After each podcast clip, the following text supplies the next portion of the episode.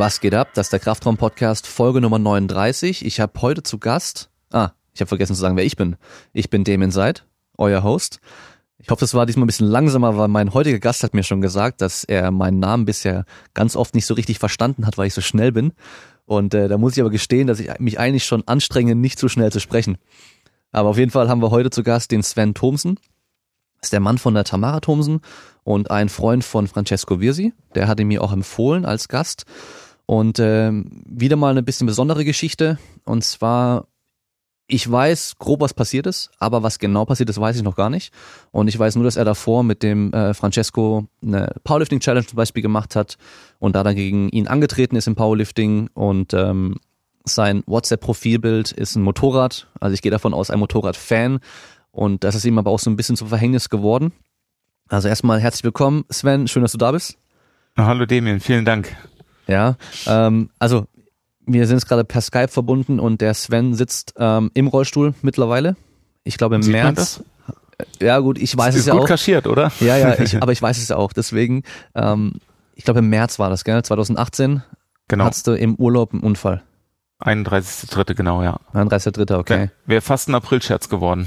Oh, ja gut, am nächsten Tag dann die Eltern anrufen und sagen, ähm, ich liege im Krankenhaus und äh, ich hatte einen Motorenunfall. Die glauben es einfach wahrscheinlich erstmal nicht oder wollen es nicht glauben, Ja. nehme ich mal an. Ähm, ja, Genau. dann erzähl doch mal einfach der Tag, was passiert ist. Ähm, ja, ist glaube ich das Einfachste, wenn wir so anfangen. Ja. Ne, ich, ich hole mal ein Stück aus. Mhm. Ähm, meine Frau und ich äh, sind neben dem Sport äh, auch, äh, also neben dem Kraft-3-Kampf oder äh, Tamara mehr als Kraft-3-Kämpferin, ich so mehr als Breitensportler, ähm, noch äh, begeisterte Motorradfahrer gewesen. Also eigentlich würde ich gern sagen immer noch äh, und die, ich würde sagen, das ist auch noch nie ausdiskutiert. Aber ähm, im Moment muss es ein bisschen pausieren. Also wir sind äh, begeisterte Motorradfahrer, weil aber, wenn ich ehrlich bin, so auf das, was auf der Straße so abgeht, ist uns allen irgendwie mal ein bisschen zu freaky geworden.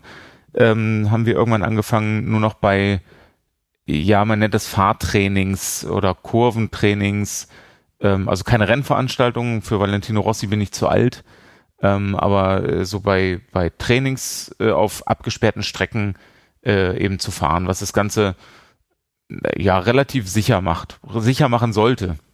So, und so waren wir im März 2018 waren wir zuerst in Misano, äh, auch tatsächlich mit dem ADAC und sind dort gefahren. Ähm, super Veranstaltungen sind dann spontan noch weitergefahren nach Le Donon, nach Frankreich, ähm, auf eine bis dahin uns unbekannte Strecke. Und äh, ja, da bin ich dann tatsächlich verunglückt mit einer ganz bescheuerten, äh, auf eine ganz bescheuerte Art und Weise. Äh, und ich glaube, es hätte eigentlich auch nicht absurder laufen können. Ich wollte von der Strecke runterfahren, weil ich äh, so mit den Streckenverhältnissen nicht zufrieden war und irgendwie, naja, die Reifen nicht warm werden wollten. Es fuhr sich irgendwie auf so einem Holzrad und ähm, ich äh, komme nach der zweiten Runde, komme ich äh, durch die letzte Kurve auf die Startziel, wo dann auch die Ausfahrt ist, zeige den Hinterherfahrenden noch an, ich will rausfahren und ähm, dann kam, es ist eine sehr hügelige Strecke gewesen und man ist also optisch unübersichtlich und dann äh, habe ich gedacht, die Ausfahrt käme später und plötzlich war die aber neben mir und man kennt das von der Ampel, wenn auf einmal die Ampel auf gelb schaltet und man sich überlegt, äh, Gas geben oder bremsen. So, und das gleiche hatte ich mit äh, geradeaus weiterfahren oder rechts abbiegen. Und ich habe einfach eine Sekunde zu lange gebraucht und bin dann völlig absurderweise genau dazwischen gefahren. Also ich hätte links weiterfahren können auf der Strecke, dann wäre ich halt noch eine Runde gefahren. Oder rechts rausfahren können, Haken schlagen, dann wäre ich in die Boxengasse gefahren, aber ich bin genau dazwischen gefahren und bin dann äh, auch unheimlich langsam, also das Gutachten ergab nachher 25 km/h in die Boxenmauer eingeschlagen. Und äh, das hört sich jetzt nicht dramatisch an, aber ich habe einen Abgang über den Lenker gemacht und bin in die Boxengasse reingeflogen und auf dem Kopf gelandet. Und habe mir dabei den Atlasbogen dreimal gebrochen. Das ist so der so, so ein Knochenbogen, der unter direkt unterm Schädel sitzt und äh, zwei Wirbel, zwei Bandscheiben kaputt gemacht und äh, einen Versatz äh, in die Wirbelsäule noch eingebaut. Also zwischen C6 und C7, das ist also zwischen sechs und sechsten und siebten Halswirbel äh, noch fünf Millimeter die Wirbelsäule verschoben. Genau, das passiert und äh, damit äh, war die Diagnose äh, Querschnittlähmung quasi amtlich. Okay. Ja, das ist passiert und äh, so makaber sich das anhört, ich habe relativ viel Glück gehabt, ähm, weil bei diesen Veranstaltungen ist immer, sind jede Menge Sanitäter da, die auch eben auf solche äh, Unfälle ausgebildet sind und die mich, äh, denen ich direkt vor die Füße gefallen bin. Und das ist jetzt kein Spruch, es ist wirklich so, die standen in der Boxengasse an, an der letzten Box, hatten die äh, ihr Domizil aufgeschlagen und dem bin ich wirklich direkt vor die Füße gefallen. Das heißt, ich habe nach dem Einschlag direkt äh, ohne Verzögerung Erstversorgung gehabt.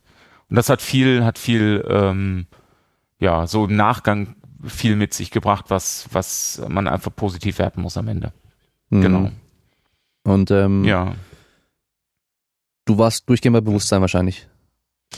Jein, also ich würde sagen, also ich weiß alles bis zum Abflug und dann, ähm, äh, ich habe ja selber nicht auf die Uhr gucken können, aber so 30 Sekunden Auszeit hatte ich wohl. Mhm. Also den Einschlag selbst habe ich nicht mitbekommen.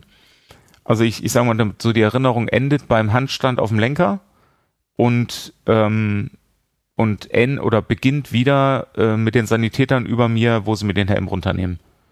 Mhm. Genau, und das also eine relativ kurze Auszeit. Ähm, aber ja, ich deswegen weiß ich auch, wie der Unfall passiert ist.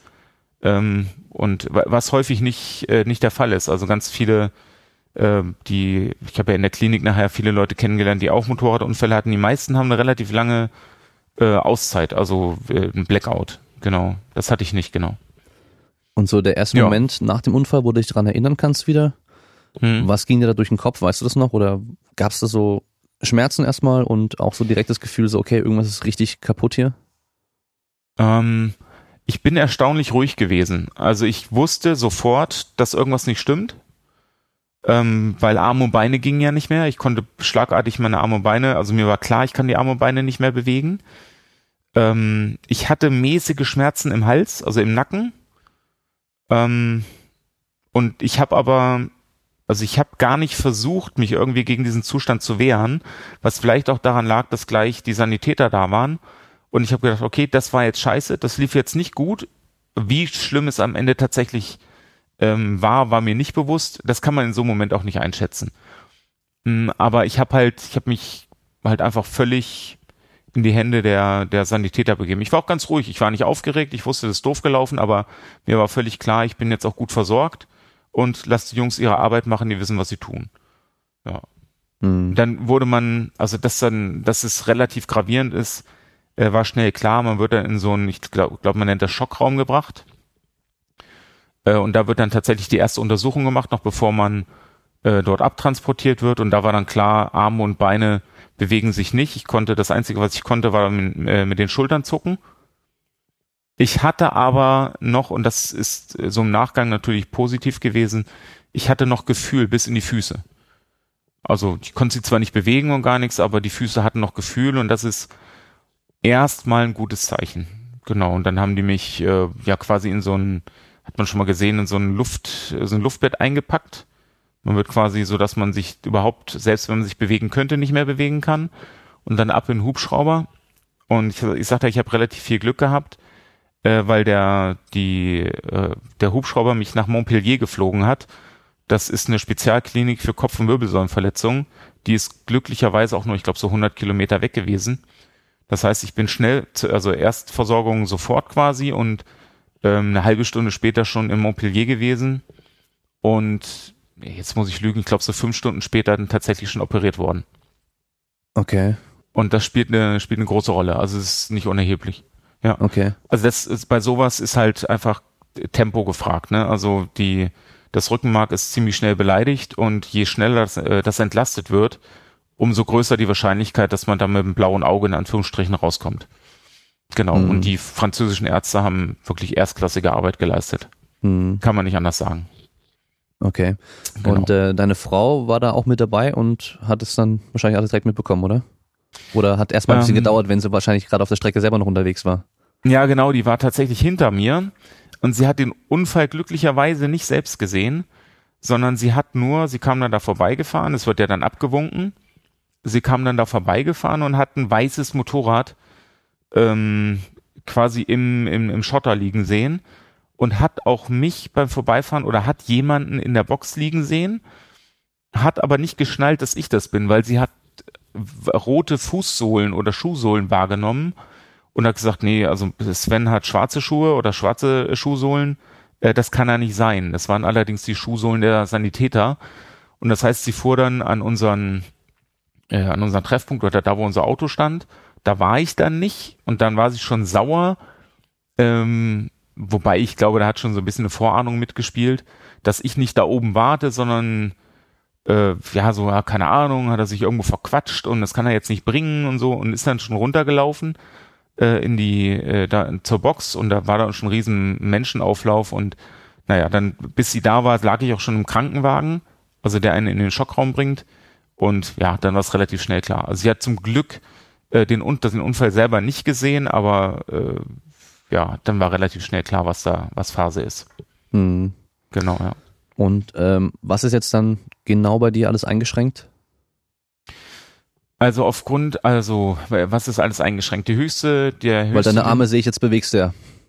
Ja, genau. Aber ähm, der Lähmungs, die höchste Lähmungs oder andersrum eingeliefert ähm, oder die die Anamnese ist äh, mit C4 Typ A rechts und Typ B links. Also ich weiß nicht, ob man sich, äh, also das muss man wahrscheinlich erklären. Im Querschnittlähmung kennen sich nicht so viele aus. C4 ist der letzte, das letzte funktionierende Segment. Also der vierte Halswirbel, alles was drunter kommt, ist mit Einschränkungen verbunden. Die größte Beeinträchtigung ist 5, 6, beziehungsweise 5, 6 und 7. Und das heißt, ich konnte tatsächlich am Anfang die Arme nicht bewegen. Weder Arme noch Hände noch Beine noch, also gar nichts. Und C4 ist auch schon kritisch, was die Atmung angeht. Äh, da hatte ich Glück, das war nicht eingeschränkt. Also ich habe tatsächlich die ganze Zeit durchgeatmet. Ähm, aber eigentlich, wenn, wenn man äh, C4 komplett wäre, dann wäre das Einzige, was man noch bewegen kann, Glück, mit viel Glück die Schultern. Und so war es halt am Anfang auch, genau. Mhm. Und das ist ähm, C4 ähm, hat sich relativ schnell regeneriert, weil C4 war nur eine Einblutung. Ich habe die Halsschlagader noch verletzt dabei. Die hat in C4 eingeblutet. Ähm, das konnten sie schnell entlasten. Fünf und sechs sind Bandscheibenvorfälle gewesen, also er hat es mir die Bandscheiben rausgedrückt.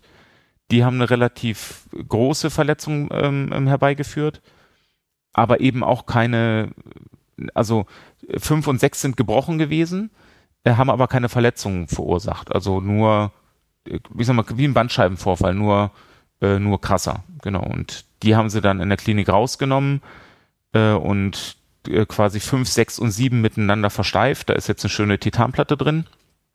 Ähm, ja, und dadurch, dass es so schnell ging, hatte das Rückenmark die Chance, sich zu äh, wieder abzuschwillen. Also die haben mich dann halt quasi in künstliches Koma gelegt, haben mir den Hals aufgeschnitten und äh, da eine Platte reingebaut.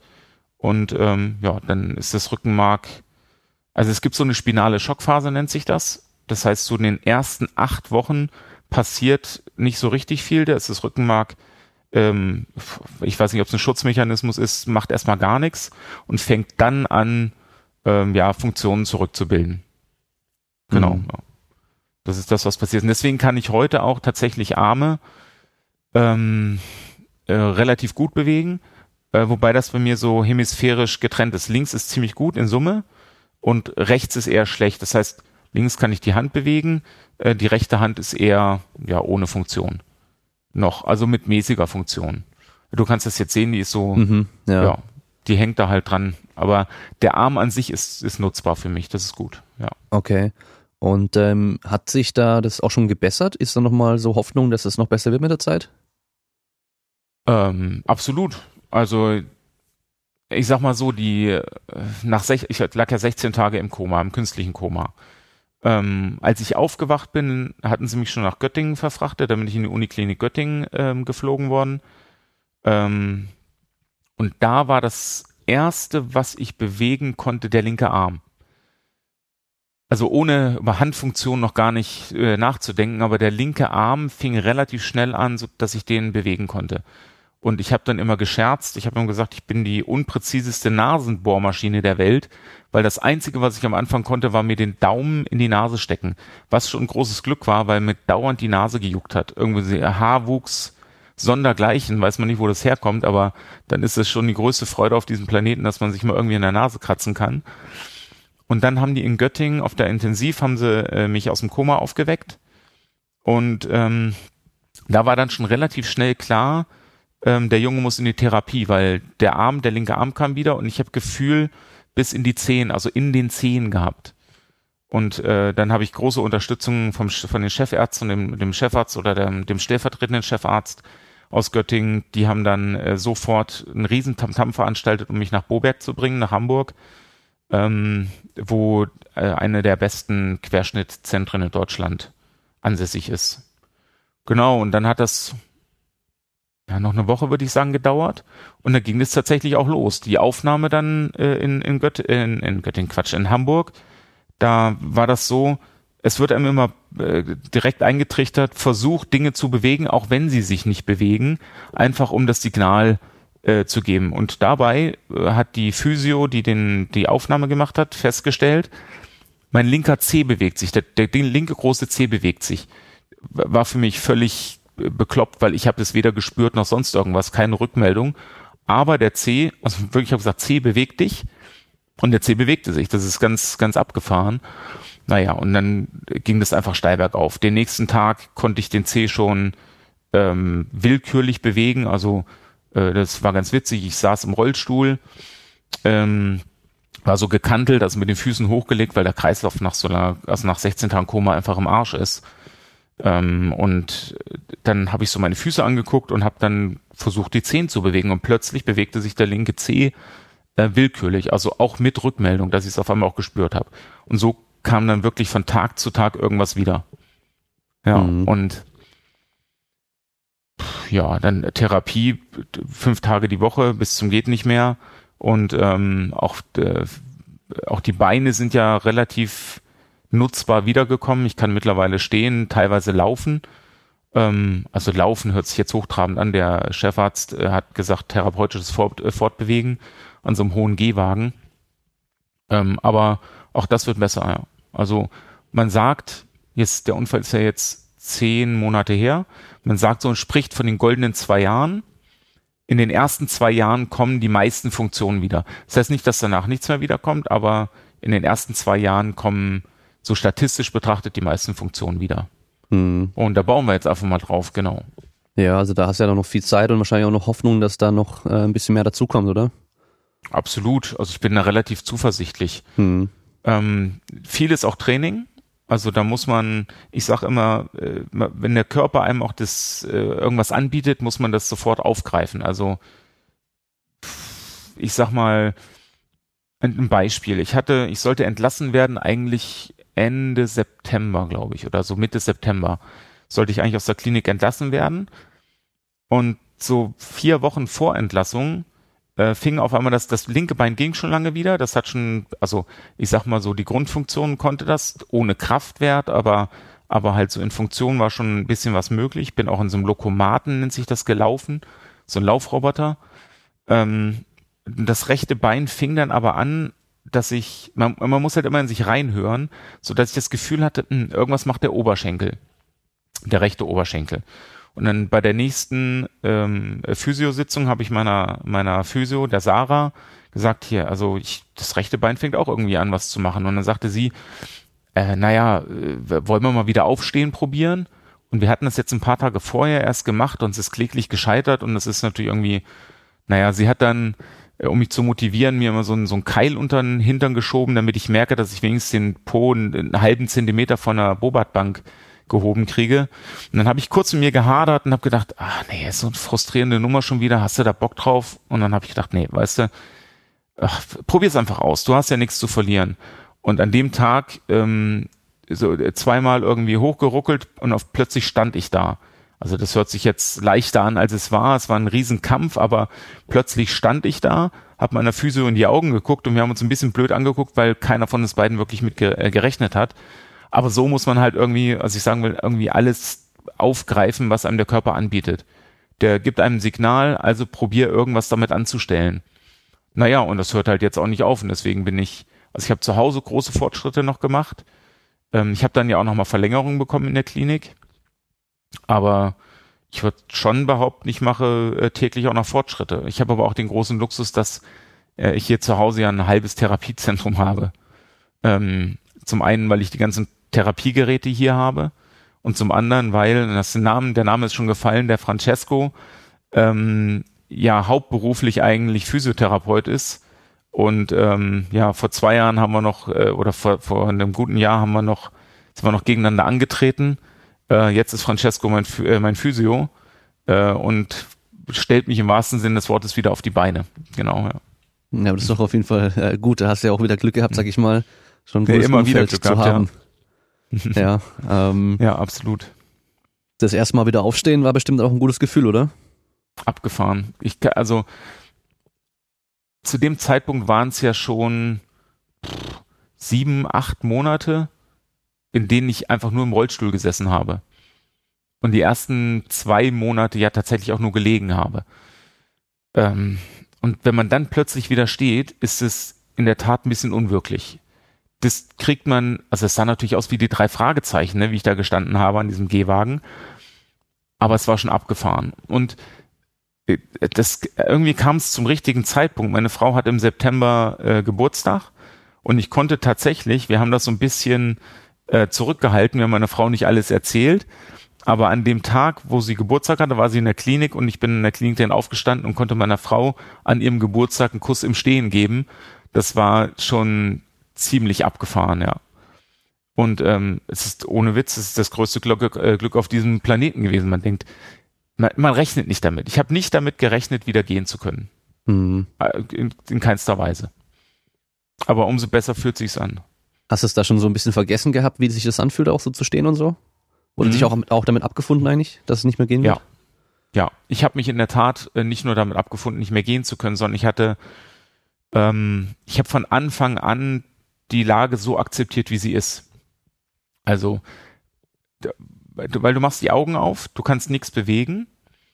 Aber ich, und da muss ich aber auch ehrlich sagen, meine Frau ist da ein großer Motivator für mich. Die, ich wurde in Göttingen quasi beim Aufwachen von meiner Frau mit, äh, mit feuchten Augen empfangen quasi, aber leuchten, vor Freude leuchtenden Augen, ähm, dass ich nach über zwei Wochen da die, dann wieder quasi aufwache und äh, mit den Worten, egal was passiert, wir kriegen das hin. Und ähm, ja, dann kann man sich dem auch so ein bisschen, also das hat mir geholfen, mich dem hinzugeben, so wie das ist. Also weil das Schlimmste, was hätte passieren können, ist einfach, dass die Lage so bleibt. Und ich habe in der Klinik auch viele gesehen, die dieselbe Lähmungshöhe hatten wie ich, C4, ähm, die einfach auch bis heute nichts können. Ich habe einen, einen, ich würde sagen, ein guter Freund ist es mittlerweile auch, ähm, den ich jetzt auch gerade wieder besucht habe. Der ist immer noch in der Klinik, der ist C4 und ja, der hat jetzt fängt es gerade an, dass er ein Stück weit die Arme bewegen kann. Der hat ungefähr zum selben Zeitpunkt seinen Unfall gehabt. Das hätte halt auch passieren können und ähm, dann nutzt es halt nichts, irgendwie den Kopf in den Sand zu stecken. Und das heißt, ich habe mich immer mit dem abgefunden oder immer unter dem Motto, schlimmer wird's nicht. Das ist ja einfach so. Alles, was dazukommt, ist super, aber ja, wenn es so geblieben wäre, wäre ich jetzt auch nicht äh, in Depression verfallen, glaube ich. Dann hätte man sicherlich si- Dinge anders äh, anders organisieren müssen heute, aber ähm, so ist es ja nicht gewesen. Also das macht Mhm. den Kopf so ein bisschen frei. Zumindest geht mir das so, wenn man dann an die Therapie denkt. Man denkt nicht so drüber nach, was hätte sein können, was wäre wenn, sondern so, wir, ich habe ich hab mal irgendwie ein, aus einem, aus einem Hörspiel in meiner Kindheit, man muss den Stier, äh, dem Stier in die Augen sehen und ihn an den Hörnern packen. Und das ist, glaube ich, auch das Motto, unter dem wir hier jetzt tagtäglich agieren. Ne? Also meine Frau ist natürlich auch irgendwie, ja, die ist eine echte Burg, was das angeht und die hat einfach auch echt vor, vor nichts Angst und vor nichts Respekt. Hm. Also, wir machen das jetzt einfach und los geht's. Ja, Aber sie ist das ja auch noch äh, Sportpsychologin, gell? ja genau. Das ist natürlich wahrscheinlich auch nochmal so ein. Vorteil, dass sie halt auch generell nochmal so ein bisschen weiß, okay, was ist in dem Moment das Richtige noch zu sagen oder was ist vielleicht komplettes Falsch, was man nicht sagen sollte. Ja, also Ja. ich glaube, das äh, ist ja bestimmt auch von Vorteil, dass sie da Ja, noch. Ahnung drüber hat, ja. Ja, absolut. Und sie ist ja auch noch ähm, nee, ganz nebenbei Wissenschaftlerin. Und das Forschungsthema, ihr Forschungsthema ist Akkommodation, was man umschreiben könnte mit, wie gehe ich mit besonders krassen Lebenssituationen um. Ähm, und äh, jetzt würde ich zwar behaupten, man kann sich nicht selbst therapieren, aber vielleicht ist das auch so ein bisschen, ja, ich weiß nicht. Also es hilft auf jeden Fall, ähm, da auch eine Idee zu haben, wie man damit umgehen kann. Hm. Ja. Ja, also Genau. ich finde es äh, total gut, wie du eben gesagt hast, dass du dich da eigentlich so mit abgefunden hast und nicht irgendwie drüber nachgedacht hast, so was wäre wenn und allem drum und dran, weil im Endeffekt im Moment kannst du es ja nicht ändern und äh, du, du hast dann bestimmte Möglichkeiten und kannst dann mit denen dann aus denen halt das Beste machen, sage ich mal, ja, und ähm, ja. dann eher eben positiv bleiben. Gibt's mal dieses Glas halb voll oder halb leer, ähm, da warst du natürlich eher halb voll, so von der Sichtweise her und hm. das ist natürlich auch richtig, weil ich glaube, viele andere, die haben da halt irgendwie ein Problem dann und äh, denken die ganze Zeit nur drüber nach und ähm, versauern dann so ein bisschen in sich selbst und äh, ja, haben so eine schlechte Aussicht mhm. einfach auf, den, auf die Zukunft. Absolut. Ähm, wobei das immer leicht gesagt ist. Ne? Ich will jetzt sagen, also ist, jetzt kann man sagen, ja Leute, ihr müsst einfach nur ein bisschen nach vorne schauen und äh, wie ich auch gesagt habe, ja, der Körper bietet dir was an, nimm's halt entgegen, versuch's zu nutzen. Das ist mit Worten leicht gesagt, aber wenn man so in der Klinik guckt, ich habe ich habe halt auch einfach gute Voraussetzungen gehabt. Also ich, äh, auch wenn das sehr persönlich ist, aber also man hat, äh, ich bin finanziell abgesichert gewesen. Ich muss mir finanziell keine Sorgen machen. Unser Haus ist, warum auch immer, äh, vielleicht war es weise Voraussicht, als wir das gekauft und umgebaut haben, haben wir es quasi eigentlich altersgerecht gebaut jetzt behindertengerecht, ne? Also es, wir mussten nicht mal die, Wo äh, die, die Wohnung umbauen. Ähm, ich kann meinen Job behalten oder ich habe meinen Job behalten. Ich arbeite ja mittlerweile sogar wieder. Ich habe nach acht Monaten wieder angefangen zu arbeiten, wo jeder mir im Kopf geschüttelt hat. Aber das ist auch so ein Ding. Ich habe meinen Job nicht verloren. Ähm, und das ist so eine Sache, das bringt halt viel Ruhe in die Sache ein ganz, ganz großer Teil der Leute, die, äh, die da betroffen sind, die können am Ende nicht mehr in ihren, in ihren Job zurück. Zwei gute Freunde, die ich in der Klinik gewonnen habe. Der eine war Dachdecker, der andere Rohrleitungstiefbau. Wie was Witze im Rollstuhl mit Rohrleitungstiefbau ist Quatsch, ne? So, und jetzt hat der eine womöglich das Glück, dass er ins Büro wechseln kann, wo er überhaupt keine Lust drauf hat, aber ja, das macht's halt nicht leichter, ne? Und das ist mir alles erspart geblieben. Und dann eine Familie, ähm, die einem, die einem da äh, quasi das, das Rückgrat stärkt. Ja, das ist einfach ich und überhaupt das ganze Umfeld. Ich, ich kann das jetzt stundenlang weitertreiben, aber äh, so ich hatte an 100, jetzt muss ich kurz lügen, 176 Tage in der Klinik hatte ich an 86 Tagen Besuch von bis zu acht Leuten gleichzeitig. Äh, das gibt einem viel, viel Rückenwind. Das hat nicht jeder. Und deswegen ist es leicht gesagt, ja, Kopf hoch, wenn man das alles nicht hat und plötzlich mit seinem, mit seinem Elend, sage ich jetzt mal bewusst, da alleine dasteht, dann wird es ungleich schwerer. Ne? Also von daher äh, bin ich jetzt zwar grundsätzlich schon eine Frohnatur und, und Optimist, aber das ist, es sagt sich immer leichter, als es am Ende für, für andere ist. Man kann das nicht irgendwie so pauschal, ähm, pauschal irgendwie sagen. Kopf hoch und dann wird es schon wieder. Ja, ja, ist natürlich schwer. Man kann sich da auch selber eigentlich nicht äh, reinversetzen, sag ich mal, wenn man da die Situation nicht ähm, selber hat oder hatte.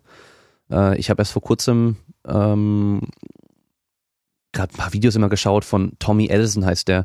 Äh, mhm. Der hat auf, kennst du vielleicht sogar auf YouTube, äh, ist ein Blinder, der ist sein Leben lang schon mhm. blind gewesen und der hat ein, anfangs eigentlich nur äh, Filme ähm, äh, bewertet, sag ich mal. Also der schaut halt trotzdem gern, super gerne Filme an, aber spricht natürlich dann ganz, ganz viel über die Charaktere und über die, die Geräusche und die Stimmen und so weiter.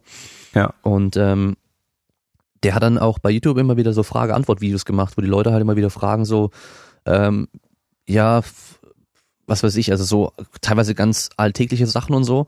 Und mhm. ähm, war halt, eine Frage war halt eben auch so, wann er dann gemerkt hat, dass er blind ist und andere Menschen sehen können oder wann seine Eltern ihm das irgendwie so klar gemacht haben. Und mhm. ähm, dann hat er halt auch noch irgendwie währenddessen dann auch erzählt, dass er so mit, ja, so als Teenager, so 14, 15, da war er eher dann auch sauer, dass er nicht sehen kann und andere sehen können. Und ja. ähm, hat dann so gedacht, so, wenn er jetzt sehen könnte, wären alle seine Probleme weg. Und dann sagt er aber, das hat auch recht lange gedauert, bis er begriffen hat, dass dann hätte er einfach nur andere Probleme. Ja, er ja. hat nicht mehr die Probleme, dass er halt blind ist, sondern hätte einfach andere Probleme. Und ich denke mal, das ist auch so eine gute mhm. Sichtweise, mhm. weil du hast wahrscheinlich davor auch irgendwie Probleme gehabt, alles Mögliche. Ja, man hat ja einfach so Probleme generell mhm. und ähm, auf einmal relativiert sich das so ein bisschen. Dann hast Absolut. du so einen Unfall und merkst so, hey, eigentlich hätte ich sehr dankbar sein können für alles, was ich vorher vielleicht hatte. Oder man, es wird einem auch klar, eben einfach mal aufstehen. Das mhm. ist auf einmal was Besonderes für dich, ja. Und es sind für uns ja alltägliche Sachen eigentlich, die einem so gar nicht so bewusst werden. Ja, und ich glaube, das ist mhm. auch so ein Ding, wenn sich da mal mehr Leute Gedanken drüber machen würden, wäre es wahrscheinlich auch gar nicht so schlecht, weil viele sind einfach nur meckern über alles Mögliche und ähm, wissen eigentlich gar nicht, wie gut es mhm. denen geht.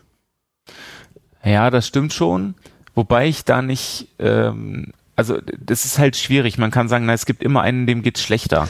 Ja, ähm, das stimmt auch deswegen wieder. Ist, deswegen ist trotzdem, ähm, würde ich sagen, sind so, hat jeder das Recht, seine Probleme auch zu beklagen. Ähm, weil, also,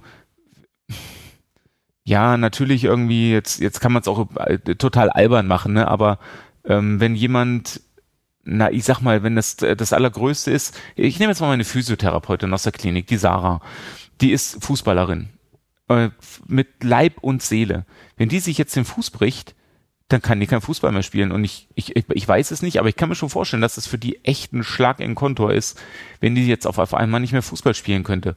Oder das Sprunggelenk kaputt und es verwächst äh, nicht ordentlich und sie kann halt einfach kein Fußball mehr spielen. Das ist im Vergleich zu mir natürlich just a piece of cake, ne? Aber ähm, für denjenigen oder diejenige gefühlt eine mordsmäßige Einschränkung. Deswegen ist immer die Frage, von wo, von, von wo guckt man, ne? Also, deswegen würde ich, würde ich niemals sagen, nur weil ich jetzt eine größere Beeinträchtigung habe, haben andere nicht das Recht, auch ihre Probleme zu beklagen. Das finde ich völlig in Ordnung. Man, es gibt natürlich schon mal so Situationen, wo man denkt, ey, boah, komm, geh mir nicht auf den Sender mit deinem Scheiß. Entschuldigung, wenn ich das so sage, ne? Aber äh, das, das denkt man ja dann auch genau so äh, du mit deinem Problem gehst mir gerade mal vom, vom Hof, aber grundsätzlich darf jeder auch seine Probleme haben. Mhm. Also finde ich, ne? Das ist eher, nee, nee. ich bin eher intolerant geworden. Ne, das hört sich jetzt zu hart an, das kann man so, glaube ich, nicht sagen, das ist nicht korrekt, aber mir fehlt manchmal das Verständnis bei Gleichgesinnten. Wenn ich denke, also ich kann ich das erzählen, ja, aber vermutlich kann man das erzählen. Ich habe einen Kontakt gehabt, da hat sich jemand bei mir quasi, ich sag mal in Anführungsstrichen, ausgeheult.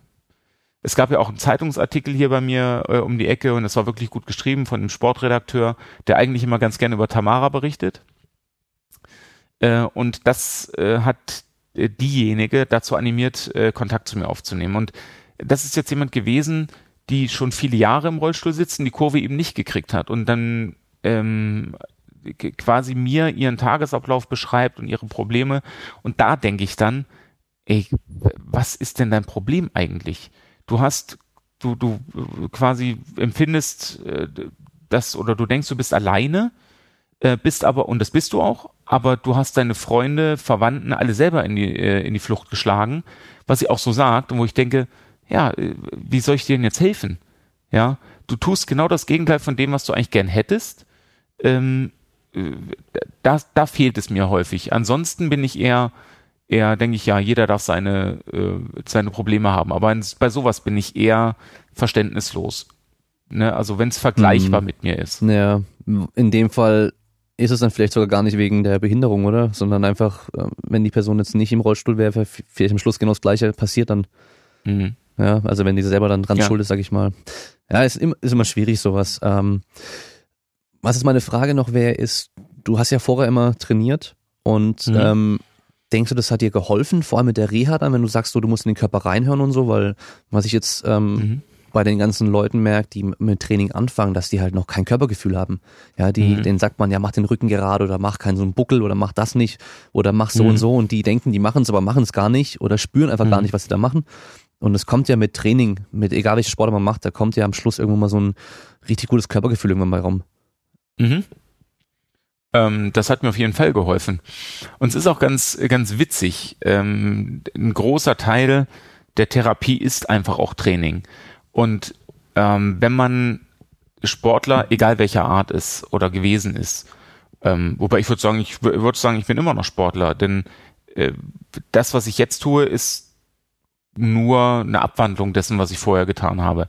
Und äh, das, als ich das erste Mal ähm, in der Klinik in die Sporthalle durfte, war das für mich das größte Glück und ich bin direkt am ersten Tag, ich war ein, ein Spargel, ehrlich, wenn das, ich hatte fast 20 Kilo abgenommen, ich war ein Schatten meiner selbst ähm, und ich habe äh, am Kabelzug, ich konnte ja noch nicht greifen, am Kabelzug mit so Handschlaufen, ich weiß nicht, fünf Kilo gezogen aber mit einer Vehemenz, dass mich die, die äh, Sporttherapeuten schon schief angeguckt, was heißt schief angeguckt haben, ganz begeistert eigentlich angeguckt haben, dass Leute zu mir gekommen sind und haben gesagt, also das wäre ja, das, also das würde sie total inspirieren, wie mit, mit was für einem Enthusiasmus ich hier zum Sport komme.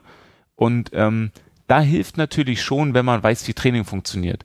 Jeder, jeder, der ernsthaft trainiert, weiß, dass, dass man seine Komfortzone verlassen muss, um weiterzukommen. Und ähm, ich glaube, das ist nicht ganz unschuldig daran, dass ich da stehe, wo ich heute bin. Ähm, und dass ich einfach denke, okay, also, na klar, den einen Teil muss der Körper mir anbieten, aber was er mir anbietet, was ich draus mache, das liegt in meiner Hand. Und deswegen sage ich ja auch, wir haben hier ein halbes Therapiezentrum, wir haben dann für zu Hause direkt Kabelzug angeschafft. Äh, ein, ein guter Freund hat mir, das ist eine Sensation, hat mir ein Trainingsgerät gebaut zum, äh, zum quasi Trizeps drücken ähm, jetzt kann man sagen, haha, dicken Oberarm, aber äh, muss man auch so ein bisschen schmunzeln, aber es ist tatsächlich so, dass einer der wichtigsten Muskeln im Rollstuhl der Trizeps ist, weil, ne, und das ist das, was bei mir sehr schlecht funktioniert auf, aufgrund der Verletzungshöhe. Und was man am Markt nicht kaufen kann, ist ein Trainingsgerät, wo man im Rollstuhl den Trizeps trainieren kann. Also auch da wieder Glück, da kenne ich die richtigen Leute, der hat mir ein Trainingsgerät gebaut, ähm, was jetzt unten steht und ähm, ja, da wird halt, also ich sag mal, Minimum drei Tage die Woche äh, ist, ist Folterkammer oder wie heißt es, Maschinenraum haben wir, glaube ich, unten an der Tür stehen, ähm, ist halt Maschinenraum angesagt und mit genau der gleichen, äh, mit, mit der, genau dem gleichen Engagement wie vorher auch. Ja, die Übungen haben sich verändert, aber ähm, ja, da hilft es auf alle Fälle zu wissen, wie Training funktioniert. Hm. Ich meine, Training, egal welche Sportart man macht, ist ja am Schluss eigentlich nur besser werden. Man will einfach nur besser werden in dem, was man macht ja. oder was man machen möchte. Und da, ja. wo du halt heute bist, da willst du morgen nicht mehr sein, sondern willst ein bisschen weiter sein, ein bisschen besser sein und kommt einfach nur drauf an, wo du anfängst. Absolut, ähm, genau. Diese Trizeps-Maschine ist im End wahrscheinlich dann wie diese Dip-Maschinen, die es in vielen Fitnessstudios gibt, wo man sich so reinhockt mit so den zwei Griffen links und rechts, nur mhm. fährst mit dem Rollstuhl rein, oder? Genau. Ah ja, okay. Es, es, gab in der, es gab in der Klinik ein ähnliches Gerät, also weiß nicht, als, als Therapiegerät oder Reha-Gerät halt irgendwie ist für, für Boberg angefertigt worden. Ich weiß nicht, 5000, 6000 Euro kann man dafür ausgeben. Das ist natürlich für einen Privatmann völlig, äh, also nicht umsetzbar, ne? Also müsste man einen Sponsor für haben. Mhm. Aber genau äh, quasi das Gerät hat er einen Ticken einfacher nachgebaut. Und genau das sieht aus, wenn man von oben drauf gucken würde, ein bisschen wie eine Stimmgabel. Mhm. Vorne genau, zwei ja. Holme, wo ich dazwischen fahre, hinten äh, ein Holm, wo die Gewichte dran hängen, äh, mit einer Ablage. Ähm, und Dann einem, wie eine Wippe einem, eigentlich. Genau, wie eine Wippe, nur mit einem Gummiband mit äh, drin für die Progression, also dass das Gewicht nicht leichter wird, wenn man mhm. die äh, quasi vorne runterdrückt. Aber genau das ist es, ja, genau. Ja. Okay. Und äh, das natürlich bin ich super dankbar für, weil das ist, das kann man, kann, kann man halt einfach nicht kaufen, ne? Das ist ja. schon großartig. Und jetzt hast du ja auch so ein bisschen so eine Ausrede, einfach nur Arme zu pumpen. Das war ja vorher wahrscheinlich so ein bisschen verpönt, das Powerlifter. Ja, genau. ich wollte mir so, nur Arme pumpen geht nicht. Mach deine Knie, ja, mach dein Kreuzheben. Ähm, da ja, das stimmt. Habe ich vor kurzem erst gesehen. Es gibt ähm, Strongman für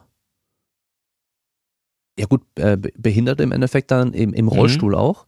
Und die machen dann Kreuzheben, wo sie auf einer Bank sitzen. Hast du das schon mal gesehen?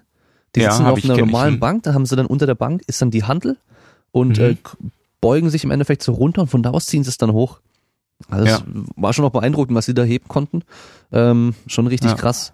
Ähm, wie das ist es in der Regel? Okay. Das sind in der Regel ähm, Paraplegiker. Es gibt ja einen, einen mm. äh, wesentlichen Unterschied. Also es gibt im Prinzip zwei, theoretisch drei Klassen von Querschnittlähmung. Mhm. Einmal Paraplegie, das ist nur Beine. Ja. Oder Tetraplegie, Arme und Beine. Also nur Arme gibt es halt nicht, ne? Das ist klar, ja. Ähm, weil von oben nach unten.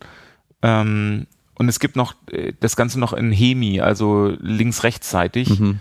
Ähm, und das ist bei mir ein bisschen, äh, wie soll ich sagen, so, so ein bisschen Hemi bin ich, weil links ist besser als rechts, mhm. aber betroffen sind beide Seiten. Also ja. Genau. Und deswegen wäre, wäre Kreuzheben kann ich nicht, weil die Hände das nicht hergeben. Mhm.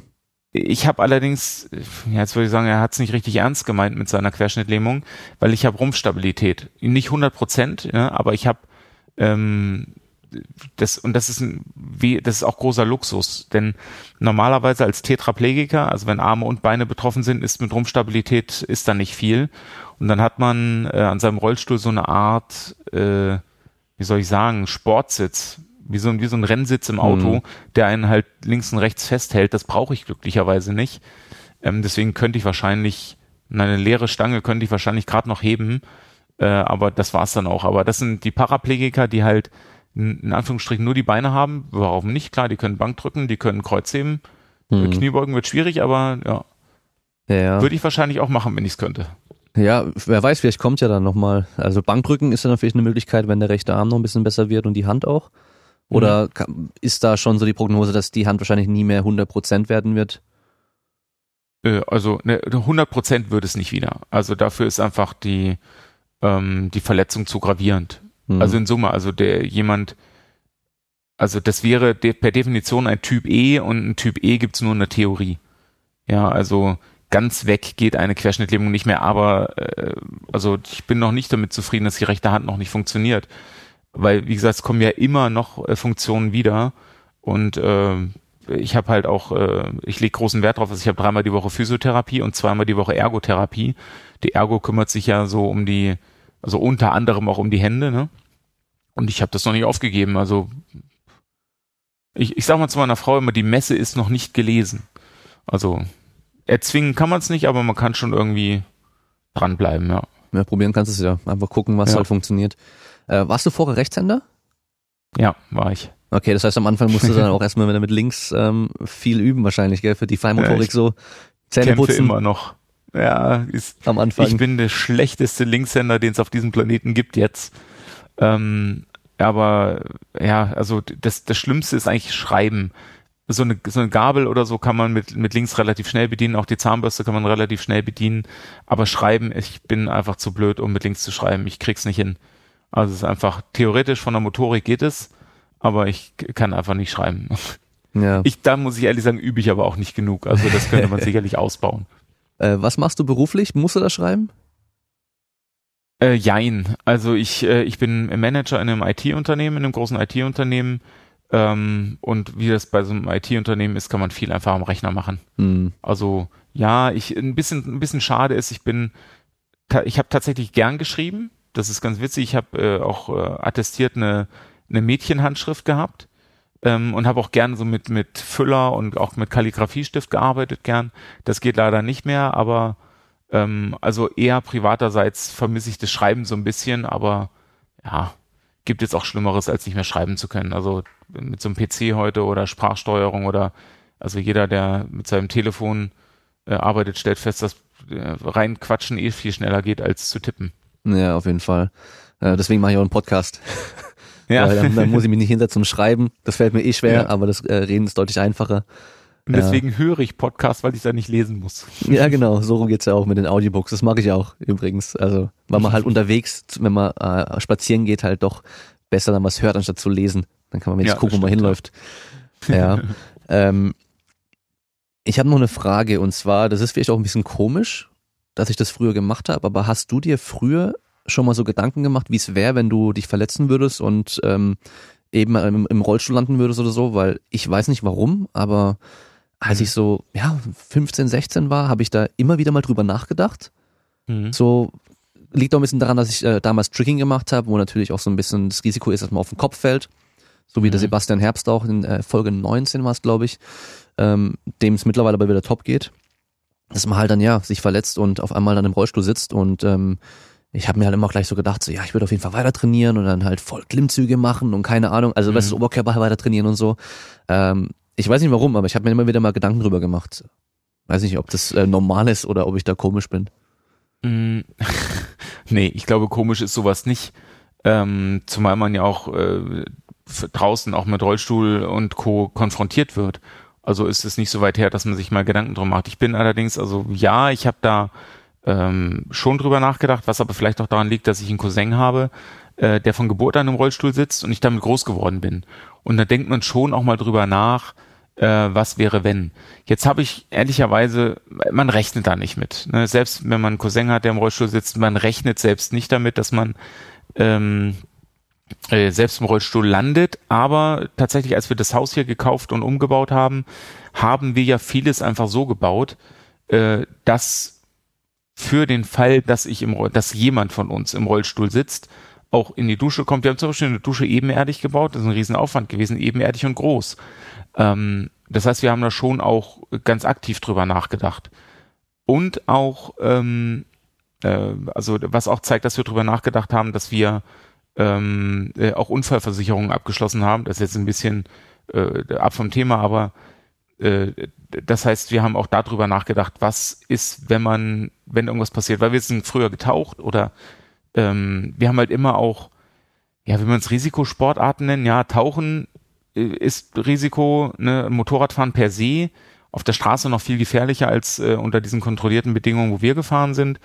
Aber ja, uns ist schon bewusst gewesen, dass das passieren kann. Und deswegen haben wir die Dinge auch so ähm, quasi ja getan oder oder wie wir es in, in den vergangenen Jahren hier gehandhabt haben. Ja. Hm. Also finde ich gar nicht komischer. Ja, okay. Ja, ist wahrscheinlich auch gut, ja, wenn man sich da so ein bisschen mal ja, Gedanken drüber macht, mal, was, was wäre denn, wenn? Das muss man, also man soll sich ja nicht ja. wünschen, das auf keinen Fall, aber es eben, wenn man halt Sachen macht, die auch irgendwo ein gewisses Risiko haben, dann ja. kann das natürlich auch mal passieren und ähm, wenn man sich schon mal wenigstens einmal drüber Gedanken gemacht hat, ist man vielleicht auch so ein bisschen besser darauf vorbereitet. Ja. Hm. Ähm, hast du denn schon Pläne so, so sportlich irgendwie, wie es bei dir weitergehen soll? Naja, zum einen, du hast es vorhin gesagt, womit ich ein bisschen, Probleme will ich gar nicht sagen, aber was mich schon ein bisschen nervt, ich habe gesagt, ich habe fast 20 Kilo abgenommen. Ähm, das heißt, die Körperproportionen sind heute andere als vorher. Also, und mit diesen dünnen Ärmchen, ich sag mal, wie es ist, kann ich auch schwer leben. Also, ähm, da ist schon ein Ziel, da wieder ein bisschen, äh, ein bisschen voranzukommen. Ansonsten warte ich im Moment äh, ganz sehnsüchtig tatsächlich drauf. Ähm, ich bin, ich habe ja gesagt, ich bin, ich bin weniger der echte Kraft-3-Kämpfer hier in der Familie. Ich bin mehr so der Breitensportler. Ich habe vor, ich bin früher gern Fahrrad gefahren oder vorzugsweise Mountainbike, habe in 2014, glaube ich, auch noch einen Alpencross gefahren und äh, habe jetzt tatsächlich auch schon ein Handbike unten im Keller stehen und warte sehnsüchtig drauf. Dieses Wochenende könnte die Premiere sein, dass ich endlich das Handbike fahren kann, weil ich glaube ich da auch große, also nach wie vor große Freude dran habe. Das heißt, äh, mal gucken, äh, wo sich das hinentwickelt. Ob ich hm, Kraftsport würde ich sagen, es wird schwierig für mich, aber wie gesagt, da so Ausdauersport kann man kann man schon mal gucken, was geht. Mhm. Also ja, also sportlich geht's auf jeden Fall weiter. Das ist vorher großes Thema gewesen ähm, und das wird's auch bleiben. Also mhm. ob ich ob ich das mal wieder mit einem Ziel, ähm, ich meine, jetzt kann man äh, jetzt kann man ganz ganz hochtrabend denken oder kann sich überlegen, ja, will man paralympische Disziplinen irgendwie angehen? Na mal gucken, wir warten das mal an, äh, warten das mal ab. Mhm. Denk, denkbar ist alles. Als nächstes äh, äh ist allerdings erstmal wieder Powerlifting Challenge ange, angesagt und da wird es ich weiß gar nicht, darf ich das schon sagen, es wird eine Wette geben wieder. Wir wollten eigentlich keine machen, aber es wird eine Challenge geben und sie wird sehr lustig. Das heißt, da haben wir schon das erste sportliche Ziel. Ähm, also es ist, verschwindet halt nicht ganz, ne? Also so ein bisschen sportliche Ziele verfolgen schadet an der Stelle auch nicht. Also dann Challenge, wo du aktiv mit dabei bist. Ja. Okay, ja, also bin ich mal gespannt. Nicht, nicht im Kraft-3-Kampf, also es wird, wird spaßig. Aha. Also die, die Wette wird ernst, aber äh, auch unterhaltsam, glaube ich. Okay. Ja, cool. Bin ich mal also gespannt. Ich, ich mu muss zugeben, ist tatsächlich ein Teaser, weil die Idee dazu hatte ich tatsächlich gestern Abend. Oh, okay, okay, okay. Und habe äh, dem Francesco gestern Abend schon angespitzt und er fand die Idee auch super. Mhm. Jetzt müssen wir noch mal ein bisschen Feintuning betreiben an der Wette, aber es wird wieder eine geben und ich glaube, wird die echt unterhaltsam. Okay, ja, dann, dann bin ich mal gespannt. Ähm, das mit dem Handbike, ich, ähm, mhm. Ehemaliger Mitbewohner von meiner Freundin früher, gut, der war auch noch kleinwüchsig, aber auch im Rollstuhl und der mhm. wollte so motorisiertes ähm, Handrad haben, also wie ein normales E-Bike, was unterstützt, ähm, mhm. weil der halt einfach auch generell nicht genug Kraft aufbringen kann. Und mhm. ähm, in Stuttgart ist natürlich immer alles ein bisschen hügeliger und so. Und da haben sich die Versicherungen echt quergestellt bei dem. Mhm. Und auch ein ähm, ehemaliger Arbeitskollege, der ist äh, um die 50, der hat ähm, mit äh, Anfang 20 einen Autounfall gehabt, ist dann auch querschnittsgelähmt. Mhm. Äh, der kann stehen, auch frei mal ein bisschen stehen, aber halt äh, mhm. besser, wenn er sich festhalten kann und auch mit einer Krücke oder so kann er auch mal so ein bisschen laufen, aber mhm. äh, ja, einfach nicht gut. Also sehr schlecht halt auch. Ähm, kann aber Auto fahren, weil er halt die Füße doch bewegen kann, hat eher mit den Hüftbeugern mhm. Probleme, das heißt die Hüftflexion geht nicht wirklich so. Mhm. Und ähm, der hat zum Beispiel mal ausprobiert, so ein, ähm, ein Golf, ähm, wie, wie nennt man das, Golf-Rollstuhl äh, sozusagen. Und zwar, da sitzt da drin, Mhm. die Beine sind da wie so festgeschnallt und dann fährst du halt zum Golfball hin und dann ist das Ding motorisiert und stellt dich halt auf und lehnt dich nach Ah, vorne. mhm. Aber das Ding kostet Okay. irgendwie 15.000 Euro oder sowas. Ja, und das heißt, du Okay, kannst halt krass. aber dann trotzdem Golf spielen, auch wenn du nicht stehen kannst. Ja. Und ähm, der hat jetzt so einen Anbau, die werden halt auch immer dann ähm, speziell angefertigt für jeden Rollstuhl. Im Endeffekt wie ein Handrad, aber halt mit äh, einem Lenker wie ein Motorrad, mit Oh, einem ja. Griff wie ein Motorrad. Das Ding fährt auch ähm, recht schnell, ja, mit Elektromotor auch. und mit dem fährt er halt dann auch zur Bahn und ähm, ja, kann halt echt Gas geben mit dem Teil. Ähm, Kostet aber halt auch wieder ein Arsch voll Geld und der hat mir halt Mhm. auch zum Beispiel gesagt, sein Sitzkissen, wo er halt drauf sitzt auf dem Rollstuhl, was ich schätzen Mhm. würde, würde, was das kostet. Und ich habe gesagt, okay, ist bestimmt teuer, 150 Euro, 200 Euro, keine Ahnung, Mhm. über 1000 Euro. Spezielles Okay. Material, keine Ahnung was, ähm, ja, Ja. weil der sitzt halt einfach den ganzen Tag, jeden Tag da drin.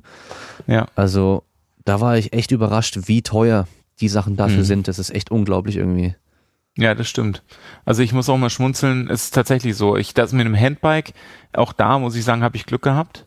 Äh, Meine Versicherung hat das nämlich durchgewunken. Das ist ganz interessant. Ich habe tatsächlich äh, sämtliche Therapiegeräte, die ich hier habe, also auch diesen Unterarm-Gehwagen, ähm, äh, der, das Handbike und was auch immer, äh, hat die Versicherung alles genehmigt, ähm, nachdem die einen Gutachter in die Klinik geschickt hatten. Und äh, das, was sehr, sehr hilfreich war, es gab in der Klinik einen Hilfsmittelmanager, nennt sich diese, diese Position, der schreibt die Anträge und die Begründungen, warum man etwas braucht. Und jetzt ist es so, ähm, dass ich tatsächlich auch besonders gut versichert war, das muss man schon sagen. Äh, deswegen sind solche Sachen jetzt bei mir durchgewunken worden. Aber die Preise sind in der Tat absurd. Du hast recht, mein, mein Sitzkissen kostet 650 Euro oder sowas. Aber auch das ist schon für so ein Sitzkissen ist schon arg. Aber ja, man will auch keine Druckstelle haben. Ne? Hm. Das erspart man sich gern. Äh, und auch da bin ich jetzt noch äh, der, der, der Luxusquerschnitt, weil ich Gefühl habe, ich merke, wenn der Hintern weh tut. Ähm, das haben die meisten nicht und dann ist es super wichtig, halt auch ein vernünftiges Kissen zu haben. Aber mh, deswegen finde ich die 1000 Euro für das Kissen nicht so dramatisch. Äh, was ich viel, viel bekloppter finde, ist, dass ein Rollstuhl, der ja nun ein paar Alustangen sind und ein paar Räder dran, dass der halt irgendwie 3000, 4000 Euro kostet. Da muss ich die Hände über dem Kopf zusammenschlagen, weil das ist einfach vom Mat- Materialwert ist es absurd. Warum ist es so? Weil es eine Hilfsmittelnummer hat. Das ist so, alles, was von den Krankenkassen bezahlt werden soll, muss eine Hilfsmittelnummer haben, die muss man erwirken und deswegen sind die Dinge, glaube ich, so teuer. Das Handbike, was ich habe, ist, wie du beschreibst, ist auch mit E, äh, mit Zusatz, äh, Zusatzantrieb, ähm, hat, glaube ich, 7600 Euro gekostet. Wow. Irre. Ja. Ja, das ist schon krass. Aber auch ohne E-Antrieb kann ich es auch nicht bewegen. Wir Mhm. wohnen hier auch am Berg. Ähm, ich käme den Berg zwar runter, aber nicht wieder hoch. Mhm. Ja. Ja. Aber ja, da bin ich, bin ich sehr glücklich, also dass ich das genehmigt bekommen habe. Ich kenne ganz viele aus der Klinik, bei denen es abgelehnt wurde. Man kann das einklagen. Ähm, da gibt es irgendwie das Sozial, neunte Sozialgesetzbuch, bla bla, gibt es einen Paragraphen oder Paragraph 9 Sozialgesetzbuch sagt Teilhabe am sozialen Leben.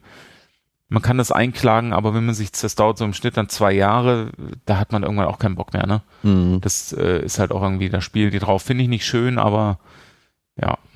Ja, das ist schon auch irgendwie heftig. Ich habe noch mal bei einem Workshop äh, einen kennengelernt, der hat äh, Sport auf Lehramt studiert, ähm, Mhm. ist auch seit seiner Jugend, glaube ich, ähm, im Rollstuhl dann gesessen, hat dann im Rollstuhl auch studiert und ähm, erstmal hatten ihn einige Unis auch abgelehnt, weil halt Sporteingangsprüfung äh, nötig Mhm. war und hatte eine Uni gefunden, die das dann halt äh, zugelassen hat mit einem Bewerbungsgespräch so und ähm, der ist jetzt aktuell in so einem Therapiezentrum für psychische Krankheiten und macht halt dort Sport Mhm. mit den Leuten.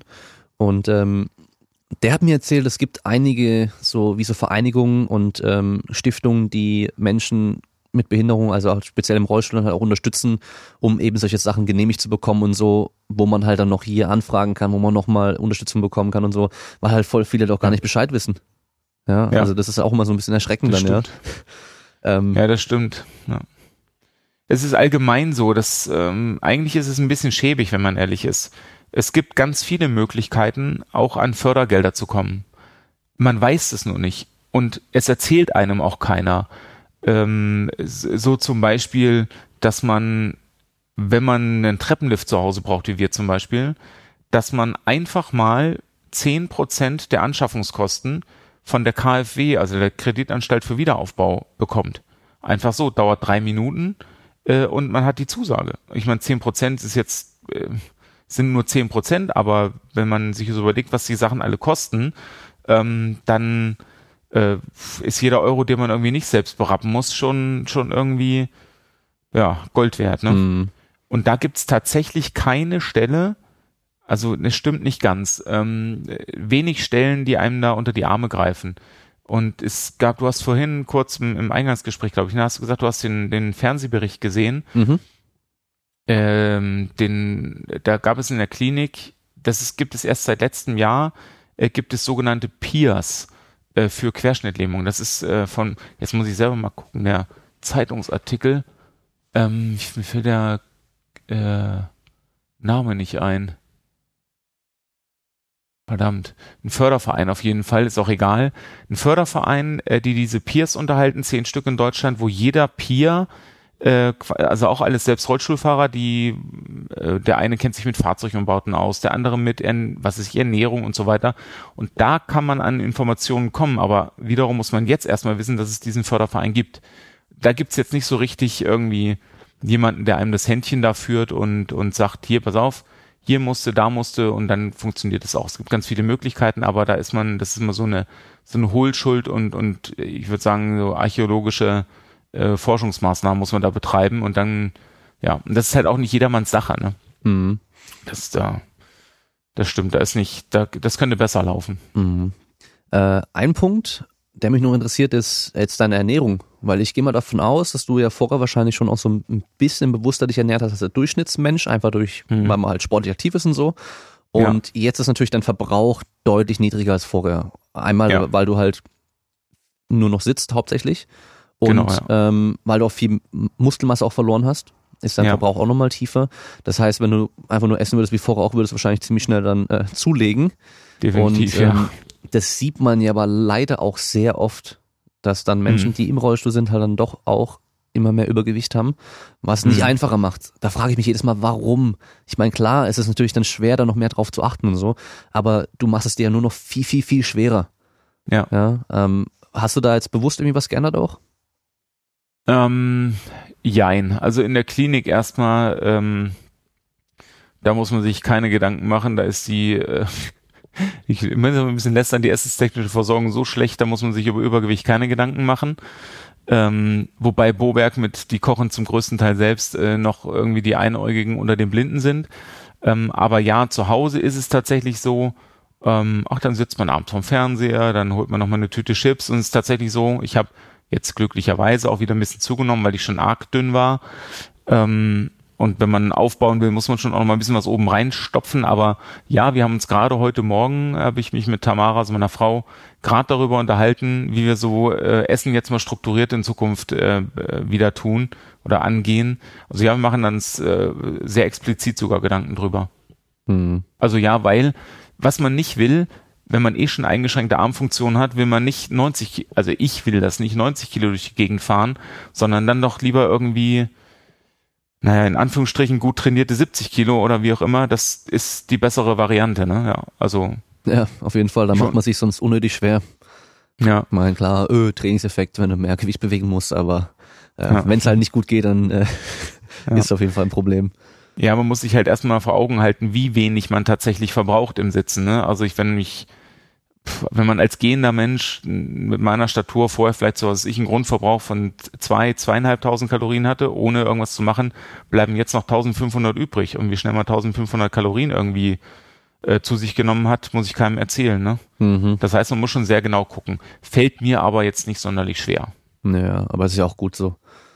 Was ähm, mir eher schwer fällt im Moment ist so ein so eine Sache. Wir äh, hatten in der Klinik tatsächlich einen geilen Sommer, das kann man nicht anders sagen. Also wir hatten so eine wir haben es am Ende den Boberg Stammtisch genannt. Äh, so eine so eine Truppe an Jungs, äh, so ich sag mal zwischen drei und fünf, wo wir dann äh, ja uns draußen, ich, ich meine, wie geil der Sommer war, muss ich keinem erzählen, wo wir permanent draußen gesessen haben und mal ein Bier getrunken haben, einen Radler und so. Da muss man von, da muss man erstmal wieder vom wegkommen. Und das ist so, wenn ich jetzt auch bekennender äh, Biertrinker oder Genießer bin, also nicht viel, ich muss nicht viel Bier trinken, aber ich trinke gerne auch gutes Bier. Ähm, das muss man jetzt schon einschränken, weil ne, 1500 Kalorien, ein Bier hat 150, so mit einem Bier schon 10 Prozent des Tage, der Tagesration weg, ist schon, ja, da muss man doch sehr, äh, sehr selektiv trinken am Ende. Musst du dir dann verdienen mit ein bisschen Sport? Ja, genau. Ja, dann haben wir dieses klischeehafte Radler nach dem Sport, was ja dann so toll sein soll, isotonisch und was weiß ich was. Ja, genau. Nee, ich, äh, also das war das auch so, ich sag dann immer, das, dann trinkt man halt qualitativ, ne? Das müssen es halt nicht drei Bier sein, dann tut's eins. Ähm, und dann halt irgendwie ein gutes, dann gebe ich halt auch irgendwie für so ein Craft Bier drei Euro aus oder vier von mir aus. Es spielt dann keine Rolle mehr, wie teuer ein Bier ist. Man kann sich halt irgendwie, ähm, ja, kann sich hm. da dann halt gute Sachen gönnen. Und betrunken im Rollstuhl ist eh ätzend, also das kann ich versichern. ja gut, wenigstens hinfallen wird wahrscheinlich weniger ein Problem sein, als wenn du, wenn du rumläufst, aber äh, je nachdem, ah, wo du ja. fährst, ist dann wieder auch nicht so gut. Äh, also bis jetzt bin ich sitzen geblieben, aber auszuschließen ist das nicht. Man kann schon auch rausfallen, wenn man irgendwie wenn es doof läuft, dann äh, kann man auch aus dem aus dem Hocker hier, ich sag mal Chaiselong rauspurzeln. Mhm. Ja, das geht schon auch. äh, übrigens mein äh, Arbeitskollege da mit diesem äh, motorisierten Rad am, mhm. am äh, Rollstuhl vorne dran ist natürlich direkt dann erstmal hat einen kleinen Unfall gebaut, ist äh, umgekippt damit und ähm, der, der ist ja damals beim Autofahren verunglückt, einfach weil er halt ja, okay. zu schnell gefahren ist. Mhm. Und ähm, aber er sagt halt, er fährt einfach gerne schnell. Also mhm. auch heute noch, wenn er alleine fährt, fährt er immer noch schnell auch. Und mhm. äh, da habe ich gleich gefragt, ja, bist du halt äh, Vollgas irgendwie rumgeheizt mit dem Teil? Aber nee, ist beim Einkaufen irgendwie dann äh, mit dem Einkauf noch hinten drin so, ähm, so, so, so eine Rampe wie so hochgefahren, aber halt irgendwie schräg und dabei halt dann gekippt, ja. weil sein Rollstuhl halt doch auch recht schmal ist, damit er halt überall durchpasst ja. und so. Äh, da wäre wahrscheinlich so ein Sportrollstuhl, die ja diese schräg stehenden Räder haben, dann doch irgendwo besser. Ja, wobei das, die nutzt man im Straßenverkehr, hätte ich fast gesagt, eigentlich nicht. Ja. Also mein, mein jetziger äh, Rollstuhl ist auch so ein, in Anführungsstrichen, also das ist kein Sportrollstuhl, aber ist schon äh, so ein Starrrahmen äh, Rollstuhl, der hat auch einen leichten Sturz. Das macht man einfach für ein bisschen äh, Stabilität, aber das sind zwei Prozent Sturz oder zwei mhm. Grad Sturz. Ähm, ich glaube, man kann für diese Rollstühle überhaupt nur maximal sechs Grad Sturz bestellen. Das, was man so vom Rollstuhlbasketball ähm, kennt, das, äh, was übrigens sehr, sehr geil ist, auch als gesunder Mensch anzugucken, weil es ein bisschen wie Autoscooter ist, die haben dann, ich weiß nicht, 45 Grad Sturz, die stehen ja fast schräg zur Seite ab. Ähm, ja, da fällt man dann nicht mehr so leicht um, aber ja, es ist im täglichen Leben.